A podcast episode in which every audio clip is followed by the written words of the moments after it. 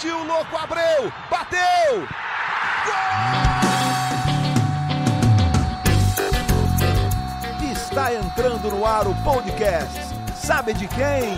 Do Botafogo! Do Alvinegro, do Glorioso. É o GE Botafogo.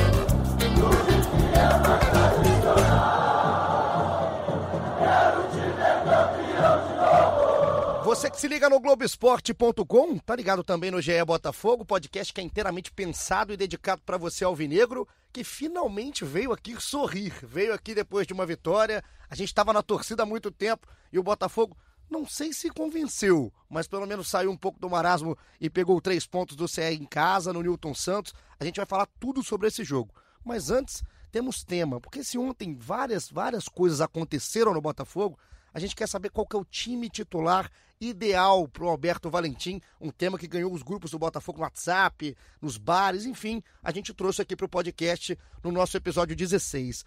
Eu sou Igor Rodrigues, estou do lado de Emanuele. Emanuele Ribeiro, tudo bem, Manu? Tá de volta, né? Fala, Igor. Depois da derrota para o Vasco, eu dei uma pausa, né? Sim, Porque eu disse que viria com 2 a 1 um a favor do Botafogo, não aconteceu, infelizmente, então eu resolvi tirar uma semana de folga. E eu vim agora com essa vitória sobre o CSA, porque falar com vitória é bem melhor, né? E você era a nuvem negra aqui do Botafogo, sabe? Ela vinha a todos. Aí parou de vir vitória do Botafogo, então a gente vai começar a te deixar de escanteio, tá, mano? Porque você tá dando muito azar. E hoje, convidado especial, jornalista da Globo News. Ele já escreveu dois livros do Botafogo com Botafogo como tema. Paulo Marcelo. Paulo, que prazer te receber aqui. Você que foi indicado desde o primeiro episódio e agora demorou 16, mas chegou um prazer ter você aqui com a gente. Muito obrigado, Igor. Muito obrigado, Manu. Essas indicações eu acho que eu acredito mais pelas amizades que eu fiz, assim, não só no jornalismo, como aqui no, no jornalismo da, da, da Globo, no esporte da Globo. Eu agradeço muito. E é sempre bom falar de Botafogo, né? Olha, ultimamente é, é bom, mas também é um pouco sofrido, né, Igor? A gente está passando por uma fase, uma fase muito ruim, mas muitas dificuldades, muita, muita falta de, de dinheiro, mas acho que ontem a torcida deu uma aula de como apoiar o, o, o time. Esse é uma, um, um fato que eu destaco já de cara. Talvez seja o ponto mais importante no momento tão difícil que o Botafogo está vivendo, né? numa fase tão complicada, ter o torcedor do lado como teve no jogo contra o CSA. É, houve, uma, houve um trabalho da diretoria, Igor, de, de, de estimular, né? O sócio, sócio torcedor e o sócio proprietário podiam levar um convidado e mulheres pagavam, pagavam não pagavam, né? E aí de, de 5 mil, 4 mil, 4 mil eram mulheres, né? Assim, foi, um, foi uma e quando, quando o Botafogo sofreu o gol, já estou me antecipando um pouco, a torcida realmente não abandonou, não abandonou. Parou aquela tensão, né, mano? O Botafogo é um, Botafogo, é um, Botafogo é um torcedor muito tenso e, assim, muitas vezes pessimista. Mas ontem ontem não foi, foi diferente. Foi diferente. É, Deu para ver, né, mano, no, no estádio. Santos, os 90 minutos de apoio, uma torcida confiante, uma torcida que empurrou o time para esses três pontos aí sobre o CSA. Muito bonita mesmo a festa da torcida. Desde já iniciando o podcast, dando os parabéns. Mais de 18 mil pessoas no Newton Santos numa segunda-feira à noite, Igor. Não, legal demais. Eu estava acompanhando aqui o trabalho da Manu e do Fred Gomes, nosso companheiro setorista aqui também. Um abraço pro Fred. Tava, acho que o Fred postou um vídeo da torcida com festa de luz, enfim, já mais pro final do jogo. Uma festa linda, acho que do tamanho que o Botafogo merece. E quem sabe resgata uma confiança do time que está precisando. É, a gente viu essas, essas luzezinhas lá no, em São Januário, tristemente, mas aí ontem a gente foi, foi a nossa vez de botar a luz no, no estádio todo. Foi, foi a luz da vingança ontem, aí, né? A luz da vingança. Paulo, vamos começar? Aqui, a, todo mundo ouve o podcast. Podcast ganhou, você está ouvindo aqui no Spotify, está no globesport.com.br podcast, nos aplicativos de podcast da Apple, do Google. Então você escolhe a plataforma, então o alcance nosso está gigante. Quem sabe a gente aqui não está dando também dicas para Alberto Valentim, que daqui a pouco vai começar a nos ouvir também. A gente vai montar o time titular do Botafogo ideal. Isso é uma ideia aqui de torcedores do Botafogo que passaram pra gente. E aí vamos por posição por posição. Eu quero fechar qual que é o esquema do nosso time. A gente vai jogar com quatro, uma, linha de quatro, três zagueiros, cinco no meio, quatro no meio. O que, que você acha, Manu? Qual que é a sua primeira análise de formação do Botafogo pelas peças que tem o Valentim? Eu acho que um 4-4-2 seria interessante. O próprio Valentim, ontem mesmo após o jogo, na semana passada, já disse que é, os esquemas ele iria variar, né? Tem outras ideias na cabeça, tudo isso dependendo dos jogadores que ele vai escalar. Mas esse 4-4-2 é um, um esquema que a gente já vem pedindo, Exatamente. com dois jogadores de velocidade na frente. Eu apostaria nesse. Vai nesse? Então, acredita, Paulo, nesse também? A gente está colocando aqui com, com, todos os jogadores à disposição, né? 100%, com, fisicamente bem, tirando o Rodrigo Pimpão, que já não joga, tá? Passou por cirurgia, enfim, vai passar por cirurgia, né, Manu? Vai ficar fora de combate depois do jogo contra o Vasco da lesão. O resto à disposição. Então a gente vai montar nesse 4-4-2, Paulo? É, eu, eu montaria também no 4-4-2 com variação para o 4-5-1, porque o, o, o, Diego Souza não tem tanta velocidade assim. Eu acho que o, o Diego Souza jogando de trás, ajudando o meio-campo, ele poderia deixar o, o, No caso, já vou antecipar o meu titular, depois do golaço de ontem, o Igor Cássio, eu acho que tem vaga no time. É ele, então, então a gente concorda no 4-4-2. Essa mudança de posição do Diego Souza, a gente tá bem para falar, né, Manu? Que a gente fala isso aqui vários episódios, até por conta do desgaste que o Diego tem ao longo do jogo. Então ele termina não conseguindo dar, dar opção na frente, ele vindo de trás dá mais. Vamos começar lá por trás? Goleiro, Gatito. A gente vai, vai concordar? Vai ser unânime? Gatito. Gatito. Gatito foi bem ensaiados aqui, né? Manu e Paulo ensaiados. sincronizados. Sincronizados. Lateral direito, a gente tem o Marcinho e tem o Fernando, né? Uma opção é, pro Valentim. Vamos de Marcinho? Marcinho também. Marcinho acaba de chegar da seleção. Vai manter a titularidade. Eu, eu, eu gosto de convidado assim, ó. A gente vai acabar o episódio com Sem sete problema. minutos, a gente vai sentar no bar ali depois, que vai ser muito rápido. Agora, lateral esquerdo. Yuri, Lucas Barros e Gilson, colocando que o Gilson também está 100% à disposição. Qual que é o de vocês? Começando aqui, Manu. Se o Gilson tivesse à disposição já, eu iria por ele, né? Mas ele ainda vai ficar um tempo fora por causa da recuperação da lesão no joelho direito. Então manteria o Yuri aí nesse, nesse momento. Yuri é o voto à escolha da Manu. Até a volta do Gilson. Até a volta do Gilson. Paulo? Aí eu voto no Yuri também, mas com a, mesmo com a volta do Gilson, eu manteria o, o Yuri. Tô contigo. Tem mais disposição que o, que o Gilson. O Gilson não tem feito boas partidas, É, na eu minha tenho, opinião. Eu tenho reticências ao Gilson, assim. é, Eu também. Algumas. Então, mesmo com o Gilson à disposição, eu iria do Yuri. Não acho que o Yuri é, acaba com os problemas do Botafogo na posição, mas dentro do que tem, é uma pena o Lucas Barros, né? Eu elogiei tanto o Lucas Barros em outros momentos, mas acho que não entrou bem em nenhum momento quando foi utilizado. Acho que ele não está preparado ainda, mas é um jogador que pode ser utilizado ao longo das partidas, né, Paulo? É, eu acho que é sempre um jogador para uma opção de segundo tempo, né? Com o lateral titular cansando, ele, ele pode vir, com uma força. Então o Yuri ficou aqui colocado, por enquanto Gatito, Marcinho Engraçado, e Yuri. Igor, que eu achava que eu, eu seria o único a votar no Yuri. É, então, é, cara, eu quando comecei a montar na minha cabeça, eu falei, eles vão vão acabar comigo lá embaixo, eles vão acabar comigo, Não, mas e é bom que a gente não combina nada antes, né? não Tem que ser combinamos. tudo Não combinamos, a gente, entre aspas ao vivo. a gente acabou de se conhecer aqui em cima, então a gente não combinou. Mas eu fui pelo Gilson e é até Ah. interessante que vocês dois vão pelo Yuri, porque aconteceu isso no início do ano, quando o Jonathan passou a ser titular, depois o Gilson é, recuperou a titularidade, ali ele tinha uma sombra nas costas que o Gilson começou a produzir muito mais. Quem sabe agora ele não volta vendo o Yuri também ganhando ali oportunidades e faça o semestre que ele fez, é, faça o jogo que ele fez no primeiro semestre, que eu acho que foi bem melhor do que, do que esses últimos. Manu é um otimista, né? Ela é, ela é, porque é isso que ela. E aí, Paulo, é bom que você tá vendo que, que eu, eu, eu aguento aqui, né? Porque a Manu fala essas coisas, eu coço a cabeça, eu falo, tomara, eu torço mesmo pro Gilson voltar. Ou quem sabe um dia me mostrar esse futebol que o Manu vê. Mas aqui ficou o Yuri. Aqui ficou o Yuri com o voto na frente. Agora, dupla de zaga. Dupla de zaga à disposição. A gente tem Carly, Gabriel, Marcelo Benevenuto, o Canu.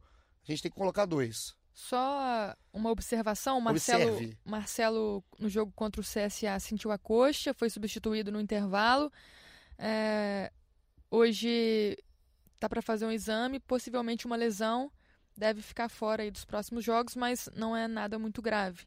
Então a gente tem o Gabriel, que eu acho que é unanimidade, né? O zagueiro esquerdo.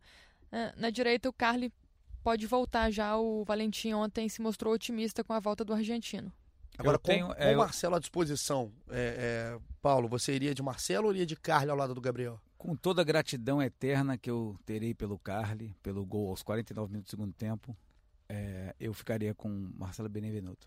Eu também vou de Marcelo, se o Marcelo tiver à disposição. Também iria. É, é, unanimidade, eu acho que o Marcelo tem algo que o Carly já não tem mais, essa força física, essa vitalidade, um pouco mais de velocidade junto com o Gabriel. Sabe o que eu acho? Igor, eu acho que eu, eu não gosto muito de, de discutir um tática A ou tática B ou tática C. Eu acho que o, pela experiência do Carly, o, o Botafogo ele, ele, ele sente muito a saída de bola. Então o Carly, como é mais experiente, ele, ele às vezes pega tá, a bola na zaga, ele já vai para a intermediária e dá um chutão para frente, assim, como se, se ele for o, o velho xerifão. O velho, ele assume muita responsabilidade. É, eu acho que isso, isso dificulta um pouco a articulação ali do meio de campo, nas laterais, eu acho. E o Marcelo, ele teve alguns jogos com falha, né? A gente falou até do jogo do São Paulo, que teria sido um jogo muito difícil para ele, depois da perda do pai. Ele engrenou um, dois jogos ruins, mas eu acho que depois do jogo contra o Vasco, o Marcelo foi um dos grandes jogadores do Botafogo, ele junto com o Cavalieri.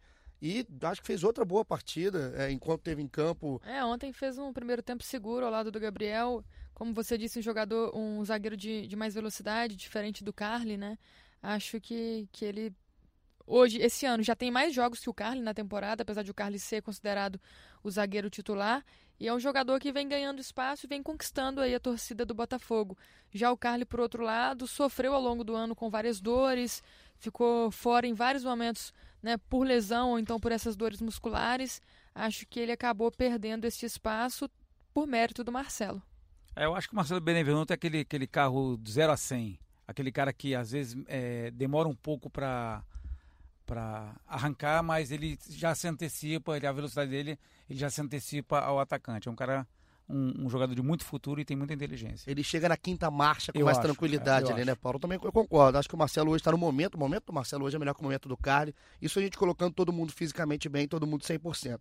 Agora, a, a polêmica eu acho que vai começar daí. A gente montou a defesa com certa tranquilidade, com o Gatito, na direita o Marcinho, a defesa com o Marcelo e o Gabriel, e na lateral esquerda o Yuri. Agora vamos começar. A gente tem quatro jogadores para colocar no meio campo, tendo que o Diego Souza é esse híbrido entre ataque e meio campo. Vamos montar, Manu, seus volantes, seus meios, monta o seu meio campo. Vamos começar pelo Paulo. Você está começando todos? Paulo, seu meio campo do Botafogo hoje. Meu meio campo é Bochecha, João Paulo, Alex Santana, quando recuperar, né? Eu acho que estão fazendo um esforço muito grande para Alex Santana. A Manu sabe muito melhor do que eu, parece. Eu já eu falei com algumas pessoas da diretoria parece que estão fazendo esforço para ele voltar contra o Grêmio, mas é assim, é certo que o Alex Santana volte contra o Cruzeiro. E o Léo Valência, para mim o Léo Valência muito criticado por muitos torcedores, e mas eu acho que o Léo Valência não pode ser reserva nesse time. Então é Bochecha, João Paulo, Alex Santana e Valência. Isso. Eu tenho uma mudança. O Bochecha, é, eu gosto muito do Bochecha, é, só para deixar claro. A briga do Bochecha no meu time seria com o João Paulo, porque o primeiro jogador que eu colocaria era o Jean. Eu usaria o Jean não porque eu gosto do Jean, mas eu acho que pela característica que o Botafogo tem, a necessidade no meio-campo de um cara que mais destrói jogadas do que constrói. E sinto muita falta disso Botafogo, independente se for o Cícero, se for o João Paulo, se for o Bochecha.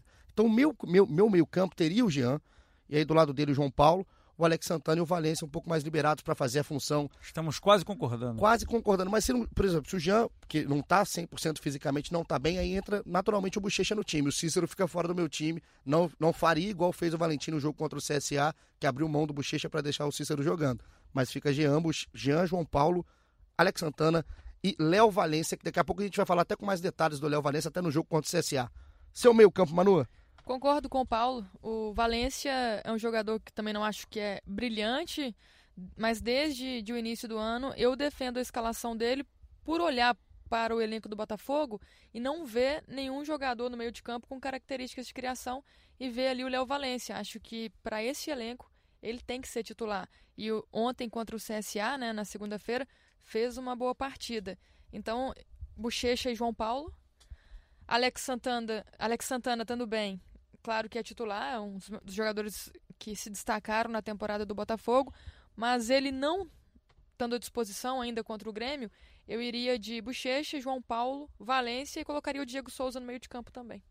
Então já recuaria naturalmente o Diego Souza, deixando duas posições de ataque. Isso, deixando o Diego Souza talvez é, trocando de posição com um dos dois atacantes ao longo da, da partida. Então, meio campo aqui não teve tanta discussão também não, Manu colocando o Diego Souza, eu prefiro ter o Jean já para fazer um pouco mais de proteção. E no ataque, a, a, tem à disposição, né? O Diego Souza está no meio da Manu, o Igor Cássio, o Vinícius Tanque, o Vitor Rangel, o Luiz Fernando, Lucas Campos e Juan. São esses jogadores à disposição do Valentim. Paulo, como é que você monta a sua dupla? Você minha... se antecipou um pouco, é, né? A minha dupla de ataque é Diego Souza e Igor Cássio, com o Diego Souza, quando cansa, cansando um pouquinho, ajudando o meio de campo para municiar o Igor Cássio. Manu?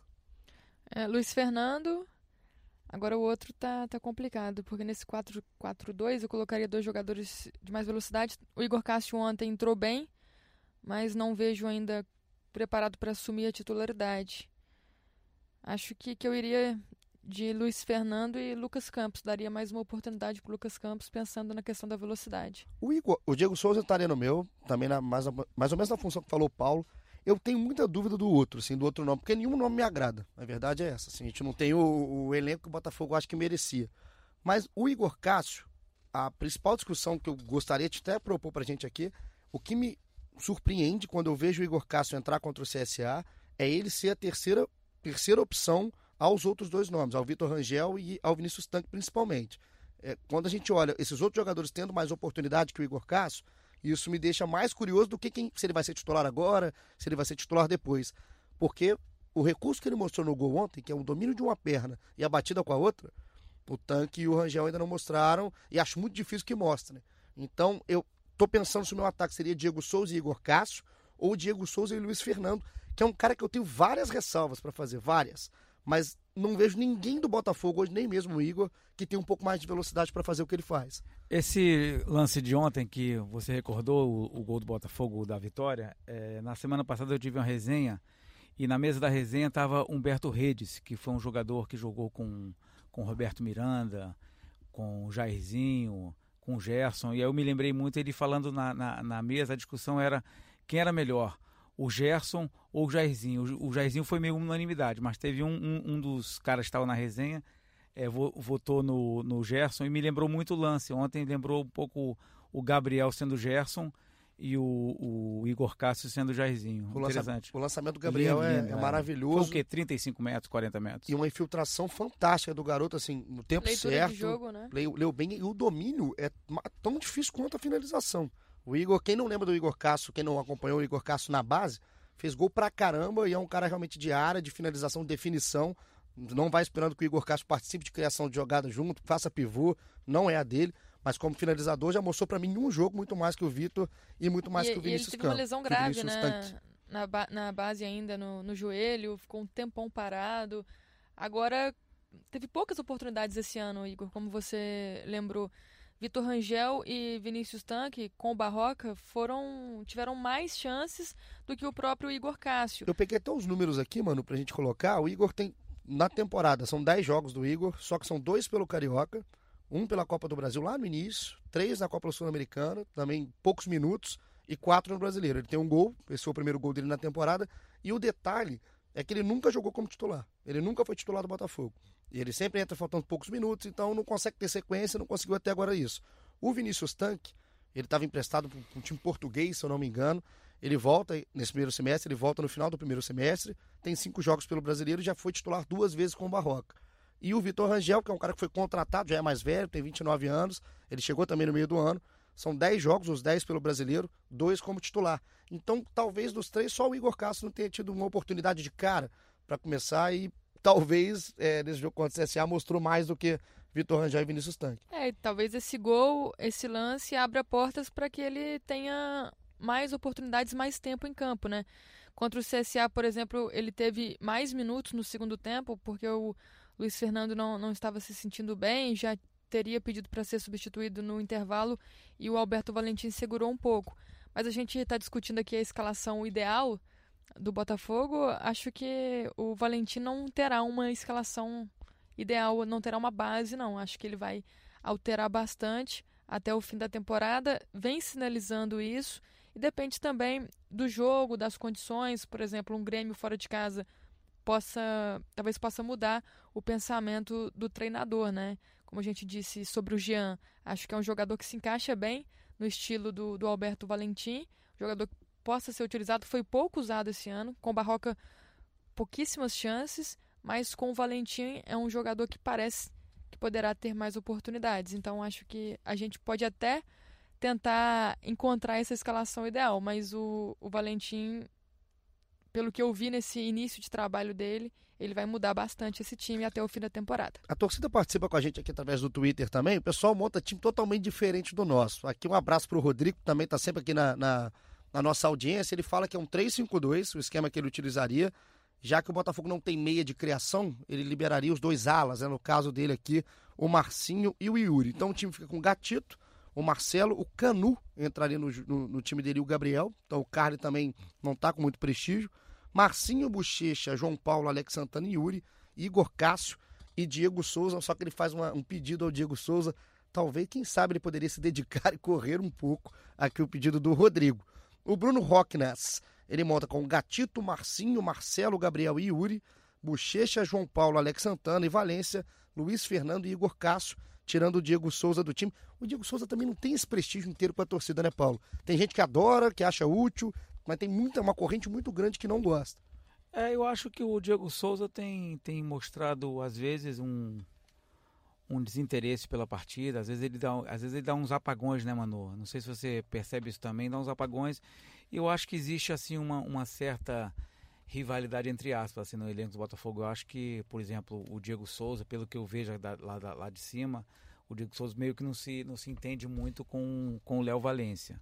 Não sei se pode, pode haver um problema ali entre os dois, não sei. Assim, vejo um reclamando, não, não só da parte do Diego Souza, um reclamando do outro. Você vê no, no um jogo contra o, contra o Vasco, que o, o Diego Souza de costas pro gol dominou no peito, e aí tinha uma opção ou do, ou do Luiz Fernando ou do, do Léo Valência, deu pro Léo Valência, Léo Valência até tentou fazer o gol e houve uma, uma, uma, uma má vontade, achei, acho, do, do, do Diego Souza. O Diego Souza é um jogador com muita técnica, com muita qualidade, mas eu ainda não vi um jogo dele pelo Botafogo que eu possa dizer que ele arrebentou.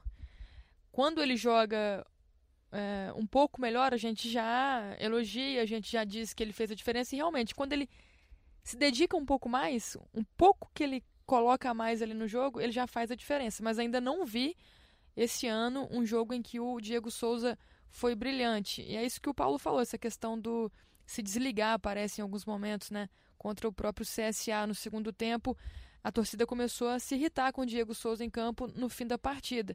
Até por isso a gente é, eu penso sobre a questão da escalação dele no meio de campo, é uma coisa que, que eu vejo pela criatividade dele. Por outro lado, é, pela forma física, acho que ele se encaixa bem também na, na posição de centroavante ali. Então, o Diego é incógnita, né? Quando você compra o pacote Diego Souza, você vê isso. Você não está comprando só a qualidade técnica, está comprando um pouco desse esse marasmo que ele entrega em várias partes dos 90 minutos e se irrita, né? O torcedor fica irritado, né, Paulo? É, e também a gente compra e comprou caro, né? Compra caro, não é? Cara, e essa, isso que a Manu falou, ela, ela até na tua análise do jogo, você falou, né, que o, o, o, Diego Souza, até hoje, você falou lá no Globo Esporte, até hoje o Diego Souza não encheu os olhos da torcida com uma, é, com uma, a expectativa da torcida e recepção lá, lá em General Severiano e tal, aquela festa toda. O valor traz fizeram, isso, né? A expectativa é alta. Quando é. você paga alto, a expectativa também é alta, a cobrança é muito alta no ele Diego. Teve, ele teve bons jogos, sim, mas não teve um jogo excelente que enche os olhos, né? Eu lembro de um jogo que eu vi o Diego Souza ser mais, mais Diego Souza, assim, que foi o jogo contra o Vasco no primeiro turno. Que ele fez o gol e, estava disputando, ele Ex disputava a bola. Eu ia citar esse jogo. Toda a bola. É, toda a bola e disputava, disputava é, fazia perder o tempo no final do jogo ali na bandeirinha de córner, ele ficava cercando os laterais do Vasco para Ele usou um pouco de tudo que você espera dele. Ele teve um gol de oportunismo, de qualidade técnica, ele te, usou experiência na hora do final do jogo para conseguir ter a bola, enfim, incomodou porque ele sabe encher o saco também de adversário. É um jogador muito chato, né? Muita gente fala que teve um jogador chato. O Botafogo tem no Diego Souza esse cara, só que é pouco intenso. A intensidade que acho que é cobrada do Diego Souza, ele não consegue colocar em todo jogo. E tem a questão da impaciência também que ele mostra em alguns momentos, até por essa questão do elenco. A gente vê que o Diego Souza às vezes pega a bola no meio de campo, ele olha para um lado, olha para o outro, não vê nenhuma opção e ali ele já perde um pouco a paciência, já é, fica desmotivado, parece. Essa questão de opções também dentro do campo, eu acho que, que isso irrita um pouco ele. O que a gente já está fazendo aqui, a gente fez essa, essa. Montamos aqui o time ideal para o Valentim, mas é legal que a gente tenta achar nesse time do Botafogo, e mesmo quando a gente faz isso, procura um meio-campo, procura o melhor, a melhor dupla de ataque, o que fica claro é que é um elenco muito escasso, um elenco que tem poucas alternativas, que se fosse para o Barroca e agora que seja para o Valentim. Então o treinador tem que tirar um pouco de leite de pedra desse elenco. E quando a gente. Agora a gente partindo já direto para o jogo, os três pontos, independente da forma que eles venham, né, Paulo? Eles são comemorados de uma forma absurda, porque a luta é grande lá embaixo, os times estão ganhando lá embaixo. Antes era assim, ah, não vai chegar naquela conta de 45 pontos. O pessoal começou a ganhar os jogos. Então foram três pontos importantíssimos de um Botafogo contra o CSA. É uma, uma coisa curiosa. Eu peguei um engarrafamento ali, porque o horário de 8 horas, para quem trabalha até, até 7 horas, 7 e meia como eu, dificulta um pouco você chegar no estádio. Então, eu cheguei no estádio já com uns 10 minutos de atraso e já entrei lá no para assistir o jogo no camarote. E aí a, a minha filha Sofia falou assim: pai, vou ao banheiro. E a Sofia tinha ido comigo eu não sei se é um mês, com o jogo contra a Chapecoense no, no Engenhão, foi um mês e meio por aí. Rapaz, ela viu o jogo todo? Viu, aí ela falou, ela poxa... ficou traumatizada, não? Não, não, ela falou, não, pai, eu nunca vi um, nunca vi um, um gol do Botafogo ainda e tal. E aí a, a, primeira vez e única que ela foi ao, ao estádio comigo foi no Caio Martins, em 2003, ela tinha quatro anos, Botafogo e Marília na segunda divisão. E ela ficou tão traumatizada que eu dei um berro no ouvido dela que ela nunca mais quis saber de estádio. E aí ela foi ao banheiro, quando ela estava abrindo a porta do banheiro, saiu o gol. Ela, poxa, pai, eu nunca vi um gol do Botafogo e vou continuar não vendo. Eu falei, calma, Sofia, calma, que ainda tem jogo. Aí, finalmente, no segundo tempo, ela conseguiu, conseguiu ver o, o gol. E, como é que ela chama? Sofia. Vai ficar marcado na vida da Sofia que o primeiro gol do estádio foi do Igor Cássio, então isso, primeiro isso. gol dela, primeiro gol dele. Primeiro, é, olha isso. Não, e ela ainda falou assim, igual assim, poxa, mas tudo bem, pai, o Botafogo realmente ele não fez gol, porque o gol foi contra. então a Sofia debutando em gol é, do deu, Botafogo isso, isso, isso. com o Igor Castro. Leve mais a Sofia ao Newton Santos, não, que não. agora o torcedor alvinegro tá escutando isso vai cobrar, viu? Manu, porque é Manu, o, os meus amigos lá do que vem, vem, vão sempre aos estádios comigo, eles falaram, Sofia, você está obrigada a vir sempre agora. Então, o próximo compromisso da Sofia é contra o Cruzeiro. Virou o talismã. Virou. Agora a Sofia, depois desse gol do Igor Castro, que ele fique junto com a Sofia no estádio, aí daqui bancada. Agora, o jogo como um todo, a gente coloca assim, teve o gol contra, uma jogada, para quem não viu, o jogo começou nesse gol contra, uma jogada do Marcinho, se eu não me engano, na direita, que dá para o Luiz Fernando. O Luiz Fernando cruza e a bola é desviada pelo Luciano Castan. Um gol contra daqueles clássicos, né? Um gol feio, gol contra feio. 1 a 0 pro Botafogo. Não tem gol feio, Igor. Não feio, feio é não fazer gol. Até quando? Como diria o, acho que o Dadé que falava Dadá, isso. Dadá, o Túlio, uma galera falava isso. Então não, não, não tem essa coisa de gol feio. E pro Botafogo valeu demais. Porque era um jogo enroscado, um jogo chato. Eu não sei se vocês concordam comigo que o primeiro tempo o Botafogo terminou sendo dominado pelo CSA. Não sei se um domínio completo, mas o do CSA com a bola, o CSA com chance e o Botafogo tendo dificuldades contra esse time do CSA. CSA cresceu no fim do primeiro tempo, levou sustos ao gol do, do Gatito, né? O Botafogo começou o jogo melhor, a gente percebeu mais dessa variação que o Alberto Valentim trouxe. O time, quando tinha a bola, tentava ser objetivo, tentava verticalizar o jogo, mas ainda sem aquela criatividade, sem muita organização, com o Vitor Rangel e o Diego Souza não conseguindo aparecer em boas condições, então poucas finalizações, poucas chances reais de gol. Um jogo muito chato no primeiro tempo, até o gol contra ali do Luciano Castan. O Botafogo ainda tentava algumas ações no ataque, mas depois o jogo ficou bem morno, né? Modorrento, né? Sim, até com, com um placar é, positivo, né? Com 1 a 0 no placar, o Botafogo acabou deixando o CSA subir mais. E aí o CSA começou com essa leve pressão, também nada demais, Igor. E... De duas defesas do Gatito, né? Uma do Apodi de fora da área. E, e aí, na, uma... na sequência, Exato. a cabeçada que, ele, que não foi tão foi difícil. No fim do primeiro segura. tempo. A primeira é, ele é. mandou para escanteio, depois na é cobrança é do escanteio ele defendeu com tranquilidade. E essa questão da variação, a gente viu o Botafogo jogando em casa contra o CSA e tendo menos a bola. Isso aí que era uma coisa que o, o tal do porrete, que a gente nunca esquece do porrete do Barroca, o Valentim não coloca. É o choque de conceitos que a gente falou em outros episódios, né? O Valentim tem uma ideia de futebol diferente do Barroca. Eu acho que o, o momento pior do Botafogo foi no segundo tempo. Não concordo muito com a, com a Manu. Eu acho que o. Com todo respeito, Manu. Eu acho que o Botafogo, nos primeiros 20 minutos, até tomar o gol, eu até, até falava com, com um amigo: olha, o Botafogo está pedindo para tomar o gol, porque era aquela velha, velha síndrome de você não ter com quem jogar no meio de campo, ninguém se apresentando no meio de campo, é, e passando para os lados e para trás, e, e, muito, muito recuo. Pro, me chamou muita atenção, muitos recuos para o Gatito. Isso me preocupou e acabou que minha preocupação é, é, teve um pouco a ver, né? A sorte é que dois minutos depois. Manu, se o Botafogo não tivesse feito o gol dois minutos depois, esse, esse essa partida ia se complicar muito. Todo mundo a gente falou Mas eu, eu, concordo com você. Eu achei o primeiro tempo ruim, mas eu achei o segundo tempo pior. É, o segundo foi muito pior. O, o segundo tempo, o Botafogo estava conversando aqui, até já veio aqui com a gente o Thiago Quintela, ele já participou aqui como convidado com a gente do podcast do Botafogo. Ele estava desesperado, porque antes do jogo, Ele me falou assim: oh, amanhã vai ser 2 a 1 um, sofrimento. E passou o roteiro que aconteceu. E aí eu tava vendo o jogo, você via exatamente o que estava acontecendo. O Botafogo, é, num, primeiro, o time do CSA é muito fraco. O time é muito fraco. Então, quando o Botafogo tem dificuldades contra um time do CSA, é mais preocupante do que é, tranquilizante o, final do jogo com 2 a 1 um, porque é uma bola achada do Gabriel para o Igor Cássio. Então, o que chega no final do jogo, o que me preocupa no final do jogo, é o Botafogo sem poder de reação. O Botafogo parece que diminui um pouco a temperatura no meio do jogo, deixa o adversário jogar e estava com um jogador a mais. Teve a expulsão do João Vitor, uma expulsão, na minha opinião, ok, certo, né? Não tem muita. Isso, isso me, me assustou, né, Igor? Você ter um jogador a mais e continuar sendo dominado pelo CSA. E pelo CSA. É. Todo respeito ao CSA, mas o CSA é um time fraquíssimo. É, o Guargel tenta fazer alguma coisa ali para fechar o time e conseguir sair.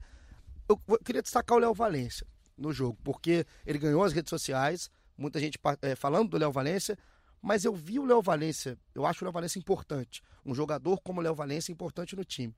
Mas eu vejo o Léo, no jogo de ontem, principalmente, ele aparecendo mais em melhores momentos do que bem no jogo, porque ele dá três bons lançamentos, consegue encaixar umas bolas, mas o Léo, o Léo Valência ele some em campo.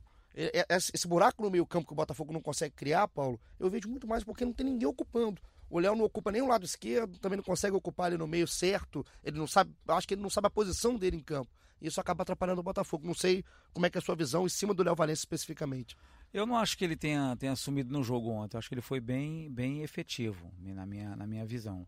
Agora, tem, esse, tem esse, essa deficiência do Botafogo, e eu acho que é muito o dedo do treinador, de você não armar um time que tenha um organizador ali no meio de campo que possa distribuir as jogadas. Ele fica muito correndo de um lado para o outro, não sabe se é meia esquerda, se é meia direita. Exato, é isso que me, eu também tenho essa, essa visão. É, eu acho que falta assim, deveria, deveria ter uma, uma, uma orientação né, do, do técnico com o jogador. É, ele começou até caindo pelo lado, né? Foi a opção do, do Valentim começar com o Léo Valência como ponta, mas durante o jogo ele parece um pouco perdido mesmo nessa questão da posição, até porque ele joga mais centralizado, mas aí ele ia para um lado, ia para o outro.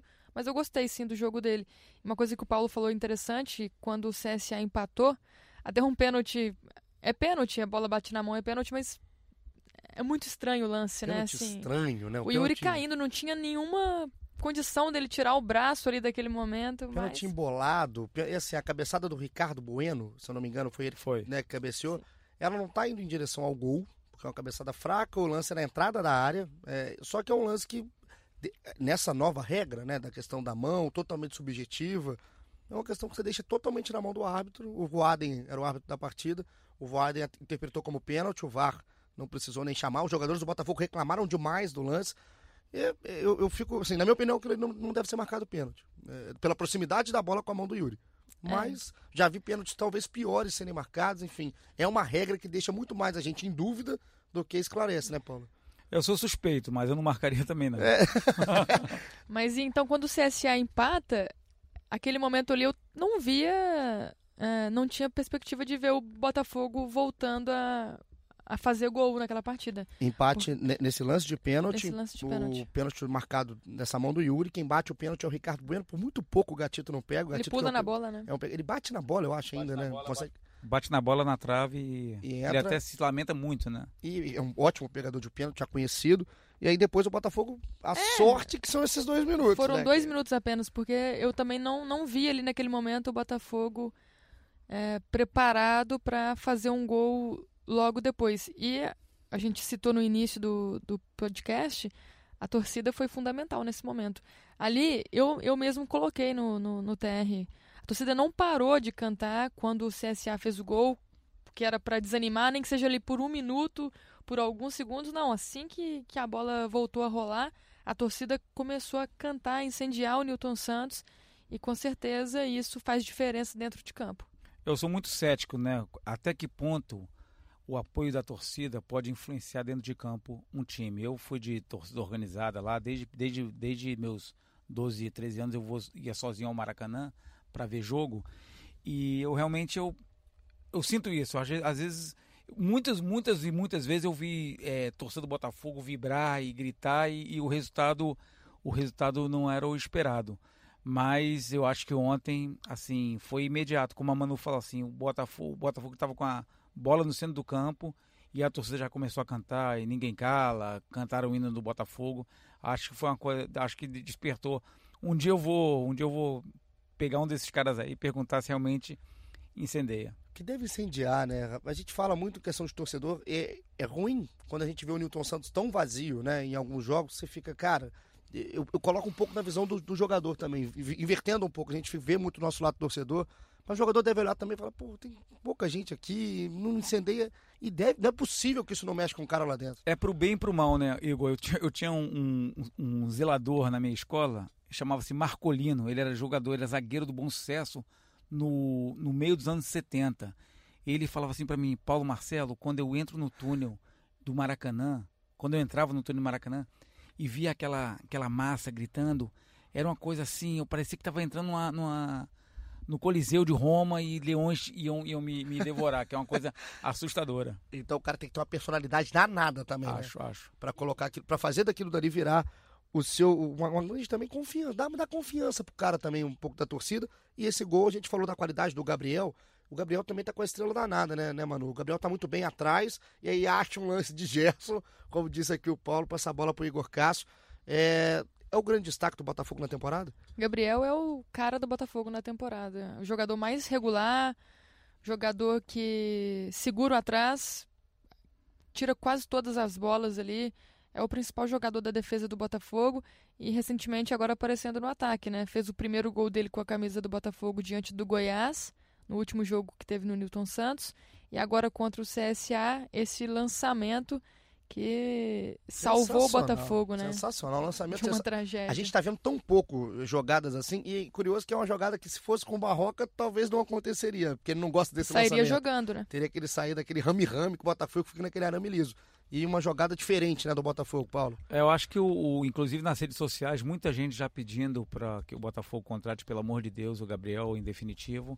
Eu acho que é um lance raro, né? Um lance de muita categoria. Há quem diga que foi chutão, mas foi assim, você pega o lance, você vê que nitidamente ele, ele telegrafou o passe, assim, ele foi lá no endereço certíssimo. Tem uma câmera, a, a visão, quando você coloca a câmera na, de frente para o Gabriel, que mostra exatamente a fatiada que ele dá na bola até chegar, que você vê que não é um lance à toa. Ele está olhando a jogada, é. ele, ele vem a ótima infiltração também do Igor e dá aquela fatiada na bola perfeita, um lance perfeito. Agora, não sei se vocês vão lembrar, vocês estavam no estádio também, é, teve uma jogada, já 2 a 1 um para o Botafogo no final, já mais para a reta final do jogo, tem uma arrancada do Yuri o Yuri arranca pela esquerda.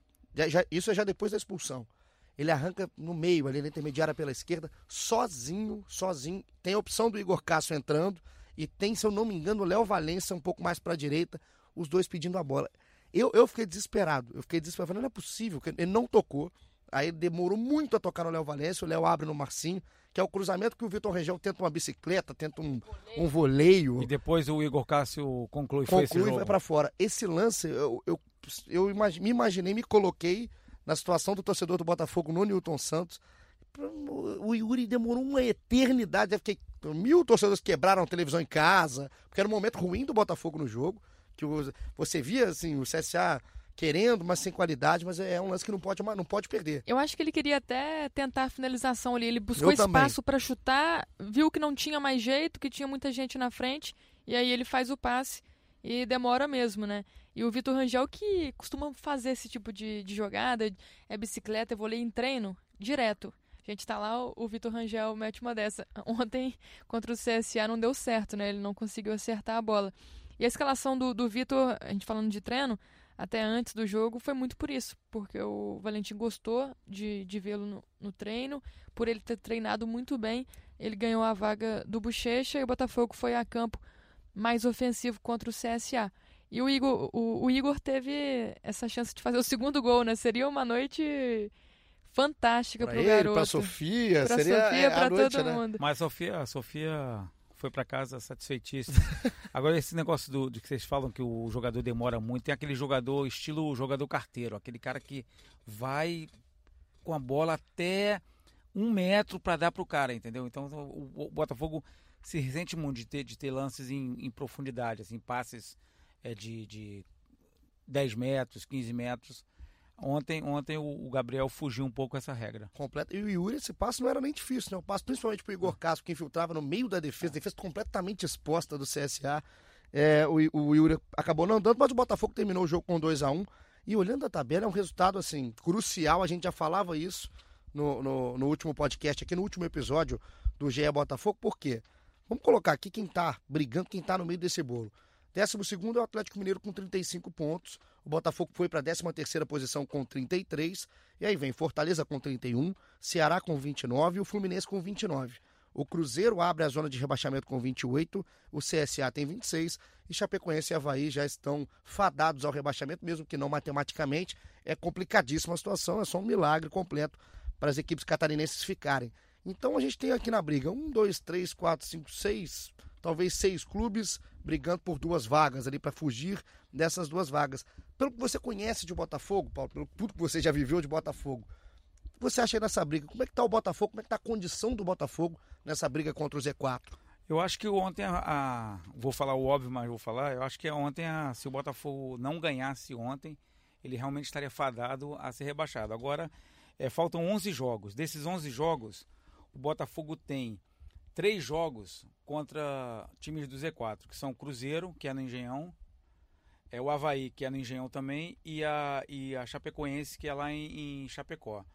Eu acho que com esses três jogos, assim, por eles estarem abaixo do Botafogo, eu acho que o Botafogo tem muitas chances de, de, de se manter na, na Série A. Esse jogo contra o Cruzeiro também ganha contornos é, é, dramáticos para os dois, né? Porque o Cruzeiro está numa situação também, tem, tá num viés de alta, mas está numa situação complicada. É, ganhou do, ganhou do, do, do Corinthians lá, na, lá, no, lá em São Paulo, então, então uma vitória fora de roteiro, inclusive, né? É, Essa vitória, é. eu vi, vi o jogo, um jogo completamente louco, assim, é. Cruzeiro, uma vitória importantíssima para o Cruzeiro.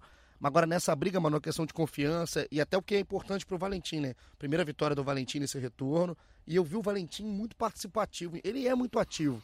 E uma coisa que eu gostei do Valentim, e a gente falava muito isso do Barroca, eu vi as coletivas do Barroca, a gente falou isso aqui já mais para trás. Eu não, não gostava das coletivas do Barroca. Achava que o Barroca falava um jogo que não existiu, em muitos casos. O, o Valentim, tanto no jogo da derrota quanto no jogo da vitória, eu vi o Valentim mais consciente, falando que aconteceu em campo, não com os pés no chão. É, esse início de trabalho, até para continuidade, a gente já começando a falar da próxima rodada. O Botafogo pega o Grêmio no domingo, o jogo às 16 horas, popular 4 da tarde, o jogo fora de casa, o jogo lá em Porto Alegre. É uma confiança que o Valentim tem? Você sente o grupo já fechado mais com o Valentim? Sinto, sinto que o grupo adotou a ideia do Valentim. Estava fechado com o Barroca, mas o Barroca saiu, não tinha mais o que fazer. O Valentim chega, por conhecer parte desse elenco, já tem meio caminho andado e pelo que a gente viu contra o Vasco e agora contra o CSA, a gente vê que o grupo já está abraçando o, a filosofia do Valentim. E concordo com você, na coletiva pós-jogo ele fala sobre o que deu certo, é também muito lúcido ao falar sobre o que deu errado e sobre o que precisa melhorar. E confiança com certeza. Jogo fora de casa, difícil contra o Grêmio. Né? Grêmio que tem compromisso importante nesta quarta-feira contra o Flamengo pela semifinal da Libertadores. Dependendo do que acontecerá nesse jogo, a vida do Botafogo pode ser complicada ou facilitada no próximo domingo, né? Mas o Valentim já disse que, independentemente do resultado do Grêmio contra o Flamengo, o Botafogo vai para Porto Alegre pensando em conseguir pelo menos um ponto para continuar em ascensão. Depois do jogo contra o Grêmio já tem o Cruzeiro, esse adversário direto na briga contra o Z4. O Botafogo já passou pelo CSA, agora tem o Cruzeiro pela frente. Como bem citou o Paulo, tem mais outros dois adversários diretos, o Havaí e a Chapecoense até o final do campeonato. Concordo, acho que mais nove pontos deixariam o Botafogo bem tranquilo e já livre aí dessas, desse risco de rebaixamento. O coração para esse jogo contra o Grêmio, Paulo, o tá Igor... tranquilo? Não, nunca, nunca tá tranquilo. Até, até atingir os 45 pontos, nunca estará tranquilo. Mas eu, eu, eu, vi, eu fiz aqui um levantamento aqui do desde 2002. É, eu acho que para mim empate lá no lá em Porto Alegre vai ser goleada. Por quê? Porque desde 2002 nos jogos contra o Grêmio fora Botafogo lá no, em Porto Alegre, ou teve um jogo que ele, que ele disputou no Alfredo. Sim. É, foram 11 derrotas do Botafogo, três empates e só duas vitórias. Em casa, entre Caio Martins e, e Engenhão e é, Newton Santos, é, nós ganhamos oito, empatamos quatro e perdemos cinco. Então o, a, a, estatística não nos favorece. Por isso é que eu digo. Empate para mim é goleada. É encardido pegar o Grêmio, né? E é, seja é. o Grêmio que for depois desse jogo contra o Flamengo. É o que, o, o que a Manu lembrou bem, assim, o, o resultado do jogo de amanhã na Libertadores vai definir, vai definir. Se, se, o, se o Grêmio perder, ele vai, vai com a motivação. Força é, máxima, Força né? máxima. Se, se ganhar, ele vai meio que poupar para a final da, da, Libertadores. Então, ou é aquele Grêmio de ressaca, né? Da vitória contra o Flamengo, já pois é. tentando é. ir mais tranquilo, poupando os reservas, ou é um Grêmio também babando para tentar segurar uma Libertadores para o próximo ano. Manu, como é que tá a programação do time nessa semana? Já tem? Botafogo treina à tarde, nesta quarta-feira, mas é só isso que a gente tem até o momento. Folgou, né, na terça-feira, pós-jogo, treina à tarde na quarta e viaja para Porto Alegre no sábado. É no sábado. A minha dúvida é na viagem, viaja só no sábado, o jogo é no domingo. Então a gente vai estar acompanhando, você acompanha tudo no globoesporte.com.br Botafogo. Manu, Fred e Edgar estão com os dedos nervosos, sempre aqui babando com todas as informações do Botafogo. Paulo, me, eu queria que você me contasse um pouquinho dessa relação com o Botafogo que você tem. A gente estava conversando que você já tem dois livros. Como é que é isso? Como é que foi essa história? É, eu nasci em 68. O, nasci com, com cinco meses, o Botafogo foi campeão. Então eu nunca tinha sido, nunca tinha visto o Botafogo campeão. Então eu passei a minha infância toda é, sendo sacaneado. Olha, você nunca viu seu time campeão. O Botafogo saiu de perdeu sede, perdeu tudo. Mas em, aos cinco anos eu não tinha time. E meu, nós morávamos ali de frente para o estado das Laranjeiras. Nós moramos na, na rua Paissandu, moramos na rua Ipiranga. E eu não tinha time. Eu comecei a despertar para o futebol com, com cinco anos. E meu pai era médico, é, dava muitos plantões. Meu pai quase. Meu, eu fui ao estádio com meu pai uma ou duas vezes na vida. E ele não me levava ao, estádio, então eu ficava meio, meio órfão assim de futebol. E teve um dia que eu virei para minha mãe, a minha saudosa Helena, e perguntei: é, Mãe, qual o seu time? Perguntei no ouvido dela. Aí eu falei: assim, Fala no meu ouvido. Aí ela falou assim: Eu sou Botafogo. Por quê? Porque a minha mãe trabalhava numa num banco que ficava embaixo do, do banco ali na, na, entre a 7 de setembro e a Avenida Rio Branco, era no centro da cidade, tinha a banca do Tolito. O Tolito era um, um, um jornaleiro Sim. que era botafoguense fanático. Então ele tinha bandeiras do Botafogo, tinha flamas do Botafogo e era meio que às segundas-feiras ou as pessoas ou as pessoas iam lá para, para zombar com, com o Tolito e quando, quando o Botafogo perdia e quando ganhava o Tolito era, era, festa, era dele. festa dele e dos botafoguenses.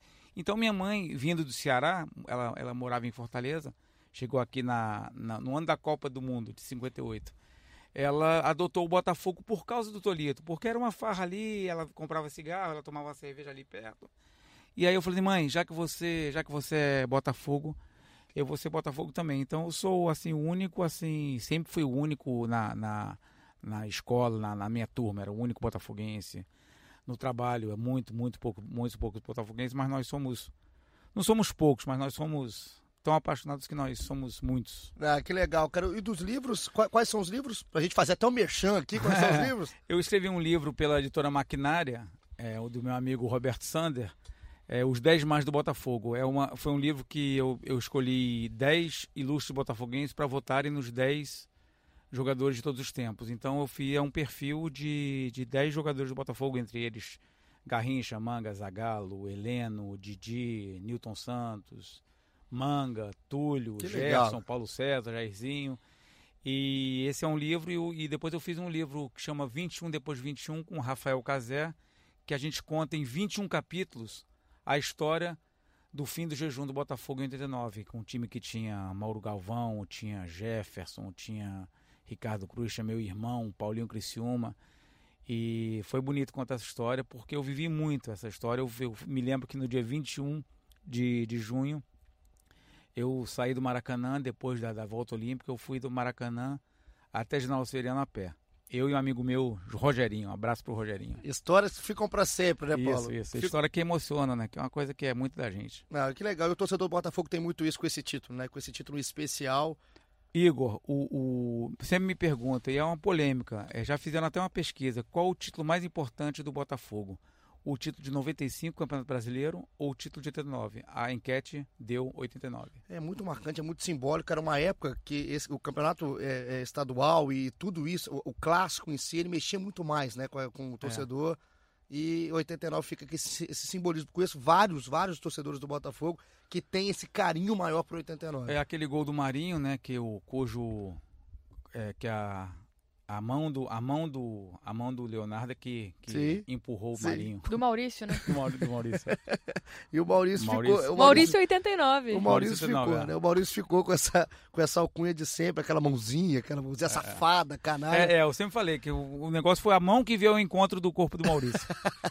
mãozinha canalha do Maurício. E, Manu, compra os livros, tá? Pra você ler. Não, eu darei de presente pra você e pra Manu. A próxima vez que eu vier aqui, Olha. se eu for convidado. Ó, ó, então. Eu vou não tô cobrar, me convidando, hein? não tô me convidando. Ó, não, depois disso aqui a gente, a gente cobra, a gente é, cobra. Vai convidar só pra ganhar o livro. se depender da Manu, porque a Manu é outra canalha. Então, a gente vai terminando aqui. Então, nosso... Paulo, o que você vai fazer semana que vem? Brincadeira. a gente vai chegando aqui na nossa reta final do nosso episódio. Paulo, Queria te agradecer muito a participação, ter aceitado o nosso convite. A gente sabe que o nosso deslocamento aqui no Rio não é fácil, mas obrigado mesmo por enriquecer o episódio. Eu agradeço e desculpa não ter, não ter atendido o convite de vocês há mais tempo. Muito obrigado. Espero encontrar vocês aqui nos bares, no Maracanã. No Newton Santos, Santos com a Sofia. Com a Sofia. Sofia, Sofia é o nosso talismã. É, é o Caio de 2019. Gostou?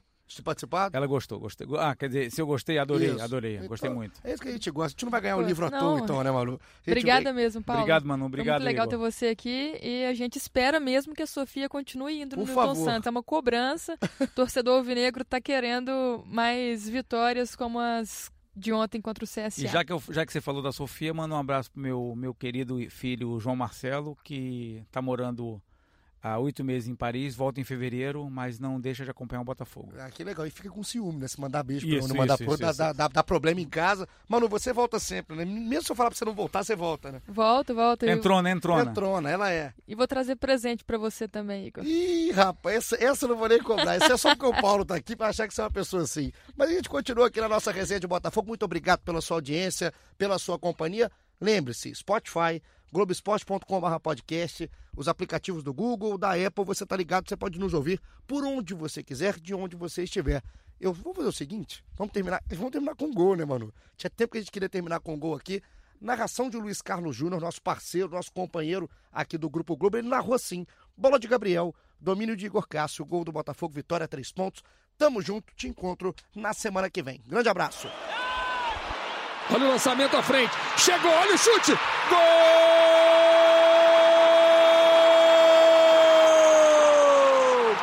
É do Botafogo! Igor Cássio! Igor Cássio! Ficou cara a cara com o João Carlos. A defesa não viu. Entrou completamente desmarcado. Igor Cássio. O Botafogo faz o segundo. O Argel está reclamando do posicionamento do Igor Cássio. Vamos ver. Lançamento do Gabriel. Igor Cássio conseguiu domínio. Chutou forte, sem chances para João Carlos. É gol do Botafogo, é gol de Igor Cássio. Condição legal. Carlinhos dava condição. Igor Cássio. Botafogo na frente mais uma vez. Um domínio de categoria. Um chute de artilheiro. Igor Cássio.